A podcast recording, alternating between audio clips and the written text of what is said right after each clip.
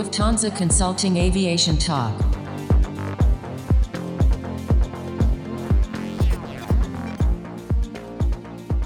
Hello and welcome to a new episode of Lufthansa Consulting Aviation Talk. I'm Dominique Bayer and today I'm your host. This podcast features interviews and discussions with industry experts on topics which matter most in the aviation industry. Today I'm welcoming three guests to our studio. Hi, my name is Aman Bhattarai. I'm a senior consultant at Zero G and also one of the lead organizers at Impact Week. Hi, my name is Annalena Drewitz. I work at Lufthansa Group Business Services as a manager innovation and strategy, and I'm also part of the organizing team of the Impact Week. Hi, I'm Nadine Meixner, consultant at Lufthansa Consulting from the Solution Group Sales and Revenue Management. My guests share one thing in common. They were all lead organizers of the event Aviation versus COVID 19. This event happened from the 21st to 23rd of October, and if you have not heard yet about this event, or you only came across the hashtag Aviation versus COVID 19, you should keep listening to this podcast. Because today we will learn what the event was about, what was the format of it, and who participated. My guests will also explain where the idea came from and will share some of the outcomes and key takeaways. And they will also give us some insights of what will happen next. Before disclosing too much information, I will now head over to my colleague Nadine, who will let us know what the event Aviation versus COVID 19 was about. Aviation versus COVID 19 was the first virtual innovation challenge in the aviation industry, with the aim really to bring aviation enthusiasts, students, airline professionals, and employees from related companies or industries together to collaborate in transdisciplinary teams and with the aim to reimagine the future of air travel experience alongside the customer journey. So we looked into three different phases. We looked into pre-flight, during or in-flight, and post-flight, uh, using design thinking and user-centric design toolkits in a virtual setting. So it took place over the period of 60 hours across two and a half days from the 21st to the 23rd of October. It was organized by Lufthansa Consulting, Zero G, and the Impact Week. And together with our strategic partner, APEX, also standing for Airline Passenger Experience Association, Future Travel Experience, and IFSA, the International Flight Services Association. So we have really received an overwhelming amount of applicants from all around the world. At the end, we formed eight teams with 55 participants from 38 different companies and institutions from 19 countries and spanning across five continents. We had participants from San Francisco to Sydney who were really part of this challenge and who worked in our time zone. So they worked during their night times. The spirit was incredible. And um, at the end, we had various coaches facilitating the workshops uh, for six to seven participants, and they all didn't know each other. At the end of the challenge, each team presented their solution to a jury in a three minute live pitch, which compromised senior management with diverse backgrounds from leading organizations. And the amazing part was also that we had inspiring keynote speakers from senior management with diverse backgrounds to set impulses and to give inspiration. It was an absolutely inspiring aviation event. That sounds overwhelming and very impressive that so many people from all around the world worked on this innovation challenge together. Aman, maybe you can tell us a little bit more about where this idea came from. So thanks, Dominic, for the question. I think it's, it's a very interesting question, and the, the way how we came up with the idea about the event is also quite interesting. The actual origin of the format dates back to April earlier this year. We talked about that I'm one of the lead organizers at Impact Week. Maybe I tell a bit about what Impact Week is. So Impact Week is a non-profit global movement that fosters entrepreneurship, collaborative working, innovation through intercultural exchange in developing economies around the world. Till last year, when we were allowed to travel and fly, we did around uh, 11 physical impact weeks in nine different countries. And this year, because of the COVID, we could not do anything. And as part of Impact Week, what we always did was we tried to tackle social communal challenges using design thinking that's when we thought the world is currently in crisis. There is an urgent need to do something. Why don't we use the same format that we have been doing all over the world, but this time virtually? Something like that had not been done before. So we basically tried out okay, can we actually try bringing the world together to solve COVID 19 related challenges in the society at particular country using design thinking and the virtual toolkits? So in April, me together with two other uh, colleagues from Impact Week, we just wrote a concept paper. And in 15 days from the idea, when uh, I wrote on the first concept paper, in 15 days, we had the world's first virtual design thinking challenge, where we did that in Nepal. And the success was quite big. We had 10 teams, 60 participants, and people from six, seven countries who were all using design thinking to solve social challenges caused by COVID 19. That format expanded all over the world. In 10 days after having in Nepal, we went to Kenya and then in the slums of Kibera, where people are hardly struggling with even the laptops and internet, we actually carried out the second virtual impact week. Then the news went on, went to Nigeria, then we went to India, then we came back to Germany, then we're back to South Africa. So in span of six, seven months, we did in six different countries, developing um, 65 plus user-centric um, ideas to tackle COVID-related challenges, and more than 1,500 participants, students, young entrepreneurs from around the world, have participated in this virtual innovation challenge format. And then that was one fine afternoon in the evening. We were just sketching on a tissue paper hey, okay, we have done enough social innovation. Can we use this methodology to tackle the challenges caused by crisis in our own industry? Because the people who were driving these virtual impact weeks were all from Lufthansa Group, primarily mostly from Lufthansa Group. And we thought we love our industry. Let's use the format, translate that to bring the, the, the aviation community together. And that's how we basically sketched aviation versus COVID 19 using the same country versus COVID 19 as a format. We brought aviation together and then uh, we just tried to see if we can bring the world together as one big community and then see if we can solve COVID related challenges for aviation. Thank you, Aman, for sharing the background of this idea, aviation versus COVID 19. You mentioned already you used the design thinking methodology. Annalena, can you let us know how the design thinking method was used to develop the innovation process during that innovation challenge? So, the participants use design thinking, which is a human centric innovation method which originates from the Silicon Valley and was developed with the help of Stanford University in the 90s. So, how did we use this in a virtual setting? We, as Aman said in the beginning of this year, created this virtual format and brought it into this three day innovation challenge space. So, what did the participants do? First of all, they were guided by in total 17 coaches, meaning we had nine fantastic senior coaches or so called innovation experts, and then also had the wonderful opportunity to bring in junior coaches as well. So, design thinking coaches who accompanied the senior coaches, but also the team. We had those three days or two and a half days, 60 hours basically. And in the first day, the innovation method or design thinking looks into the problem space. Basically, the participants went through the first three steps of design thinking. They went through an understand phase, they went through an observation phase, and then because they gathered all these big, big masses of information, they had to find their needle in the haystack. So they really had to draw out the key learnings and find their niche they wanted to go to. Um, that is the so called synthesis. And after this very, very long first day, they had the wonderful opportunity during the second day to ideate. So finally, take a look at what are the problems from the target group and based on the research, ideate as many ideas as possible. And they found more than 400 ideas. So Aman and I, we were in the background and we sneaked into our tools which I quickly want to tell you about. So we used Mural, which is a collaboration platform where you can actually interactively work in a workshop setting. So you actually have little post-its where you can put your thoughts on. And then on the other hand, to communicate, which is really, really important in a virtual context, the teams work with Zoom.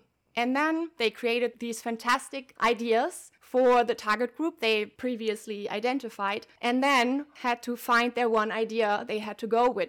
After identifying the most valuable and most feasible and most desirable idea for the target group, they started to prototype um, and in the digital or virtual context, you have different opportunities. So you can sketch, you can have little storyboards, you can actually create little mock ups and MVPs, which you then also test with your target group again. So they actually went out there also for the observation phase. They talked to their target group, they talked to passengers, they talked to experts, they talked to different people to get as many insights as possible. On the third day, the excitement grew because that is when they had the time to actually create their pitch for the jury. Very cool live pitch the teams had all go through.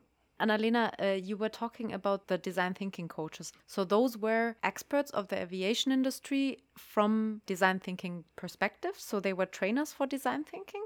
The nine senior coaches we had, they are all from different industries actually. So they are actual professionals who work in their own uh, companies, who dedicated their three days of time for us, which was wonderful, and who are highly um, respected experts in those fields. So we were really delighted to have them on board and then, with the help of the junior coaches, guide the teams along the process. After learning about the methodology used and the general concept of the Virtual Innovation Challenge, what is the value added for the aviation industry? And what are the key results and takeaways for not only the participants, the organizers, but for the whole industry? Aman, can you tell us about this?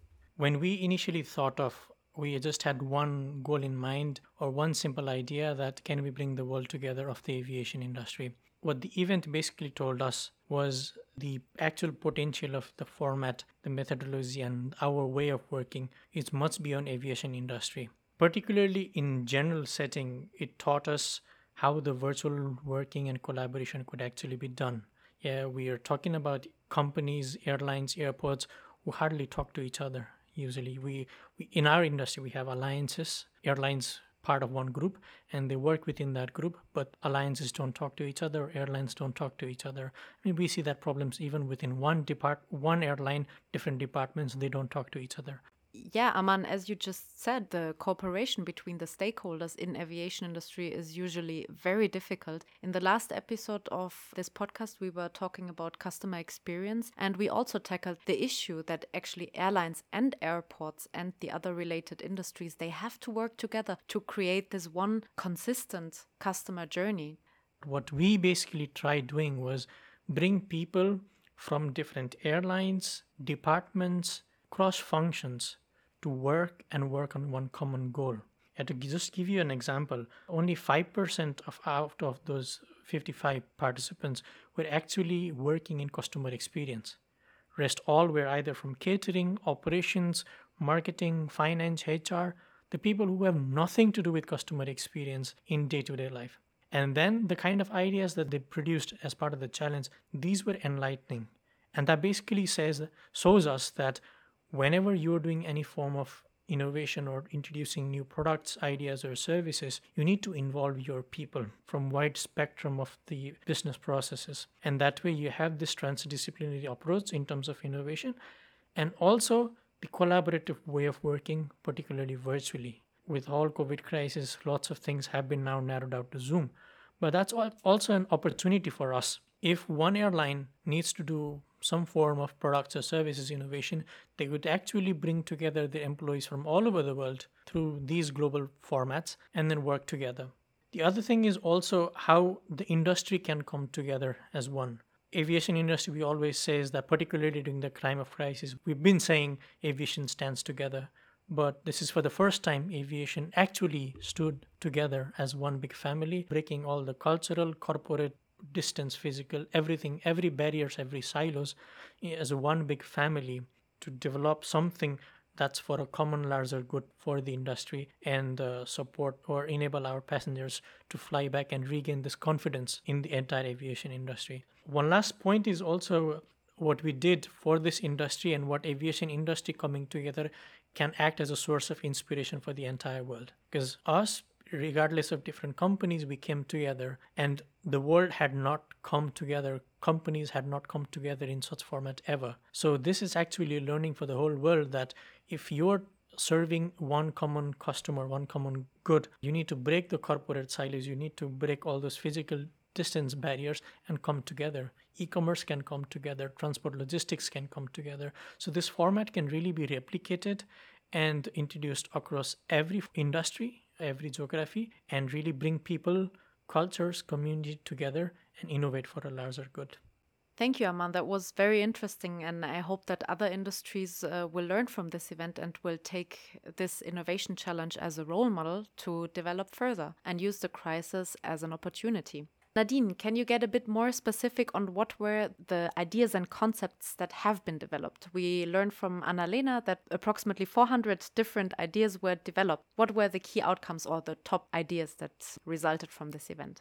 So each team came up with an idea so that we had in total eight innovative ideas using the design thinking and user centric design toolkits and to reimagine the air travel experience alongside the customer journey. So we had the three stages that we predefined in advance to um, the challenge. We had the first stage pre flight, then in flight, and the last one is post flight. Let's start with pre flight. So here it was really interesting to observe that three out of four teams came up with a very similar idea, showcasing really the need for this solution to be implemented. The suggested solution developed by Smarty, Trust to Travel, and Pax Enemy, three groups, is a personalized platform tailored to help customers to feel confident in planning their next trip in form of a personal assistant. So what happens right now is that there's a lot of information around a lot of different websites. What doesn't exist is that it's tailored to me as a person. So I'm from Germany, I'm living in Frankfurt, where can I travel right now? This tool or the idea was from these three groups to offer relevant and reliable travel information to customers, a one stop shop for trip planning information, to inspire passenger based on AI and personal preferences, and to customize the recommendations. Then we had Captain Air, a personalized digital assistance guiding through the airport with a lot of different features, such as a personalized touchless journey, notification of crowded hotspots and empty areas, then information such as queuing for any facilities, for example, test stations, but also bathroom facilities, and to have really real time flight information. And this is why you walk through the airport. This app would give you notifications based on your location where you are. For the in flight, we also had two out of three teams coming up with a very similar idea to basically create a platform to reduce physical touch points between cabin crew and customers in flight. So, Flight Buddy and the digital travel companion had similar features, such as a chat function with crew, contactless ordering, for example, for food or drinks, a virtual queuing of the bathrooms in the plane. So, you basically get a number virtually through your app. And well, when it's your turn, it will pop up and you can get off your seat and queue. And then also to have access to the duty free online shop through the app. So basically, when you would arrive, you could pick up your duty free, for example. One group came up with an advanced uh, smart shield, including AR and a head up display, as the world's first digital face cover, branded under the name Smart Shield. So they found their inspiration kind of like by Google or the Google glasses. I think that's quite interesting, especially because you can see then the emotions of people. And right now, with all the masks, that's not possible. So if a crew is, for example, smiling, you would not see it. So this would allow to express emotions again. For the post flight, we had one group who came up with the idea of a platform offering real time options for your baggage to reduce the queuing at the baggage claim and to offer the customer choices at the end and the control over the luggage at any stage of the travel journey under the branding ABC, the Arrival Baggage Concierge. I mean, right now you sometimes have already information kind of like about where your baggage is, but to have the choice then to say, I still want to have it delivered to my hotel would be an option then. So it really thinks through the whole customer journey. So at the end, the participants had two and a half days to come up with these ideas. They didn't know each other and they were coming from transdisciplinary teams which I think is incredible to see that solutions, which that high quality and also very in depth discussions were possible. All these ideas serve as an inspiration for the aviation industry in form of an open source, and we really hope that these solutions get picked up and that they are implemented by the industry. Very interesting, all these tangible examples of ideas that are obviously needed in the market. Annalena, what are now the next steps? How is ensured that those ideas uh, will be implemented First of all, it is wonderful to see how eagerly and how passionately the three winning teams are continuously working on their ideas. So they're connecting to other experts. They got another feedback round from the jury members. They are actually going into the industry and pitching the idea and seeking partners and potential investors also, you know, to bring these ideas to the market. And also really important, they say all of our ideas, they are open source and they're there and they were created to actually actually create an impact, and that is to bring back the confidence to the passengers. The next step for the three winning teams is to prepare a five minute pitch for the virtual Expo of Future Travel Experience, which will take place on December 8th until 9th, which is the largest virtual expo in the world with more than 8,000 participants. By the way, the event is free. The three of us were so excited to watch the pitches of the teams again and see how they continuously worked on it and what kind of achievements they have created during the one and a half months after. We as a team, we take a look, okay, how can we improve? What impact did we create? Of course, we're thinking about how can this event become maybe an annual event? How can we iterate it based on also the development of the market and based on what is happening with the pandemic? We also have to iterate, and that is also what design thinking is about to always improve. We're still amazed by the amazement of the uh, event, so we're still looking, okay, how can we keep on fostering the method, but also the spirit, because we proved that it is possible in a virtual setting with people who never met before, like Nadine said, to create and come up with solutions that help our industry. It's very fascinating that out of the corona crisis, the impact week had to be virtual. And then all of a sudden, this event is setting a new footprint in the history of aviation industry, connecting airlines, airports, other related companies and also connecting people from all around the world despite of hierarchies despite of their background really amazing and impressive thank you to all three of you aman annalena and nadine for being my guests today it was really exciting to learn about the virtual innovation challenge aviation versus covid-19 so if this idea if what we did has really inspired you then we would love to be in touch as Nadine told you about different ideas that came out of the challenge, if you want to hear more about that, you could just go to our website. The link will be uh, on the podcast post. And if you think that this innovation format that we have built can be actually used not only in aviation but also in your industry despite of whichever industry you're actually working on please feel free to just get in touch with it uh, we would love to share our experiences learnings and maybe help you discover how the virtual collaboration can be done and um, innovation can happen in a very transdisciplinary manner. Yeah, I think uh, from the team, we just would like to give warm thanks to you, Dominic. And I think we just have one common, let's just say, the motto that we always say, and then we would like to end our talk with that. Yes, for us, the aviation versus COVID 19 was basically about one world, one love, one aviation. Thank you so much for this last statement. And thank you also to all of our listeners of today's podcast episode. Aman told you already how you can interact with Innovation Challenge and with the event and how you can follow up. If you would like to get in touch with us, Lufthansa Consulting, we would like to encourage you to get in touch with us on our social media accounts LinkedIn, Instagram, or Facebook. Feel free to also inspire us with new podcast ideas for the future. Thank you for listening. Take care, stay safe, and bye bye. Lufthansa Consulting Aviation Talk.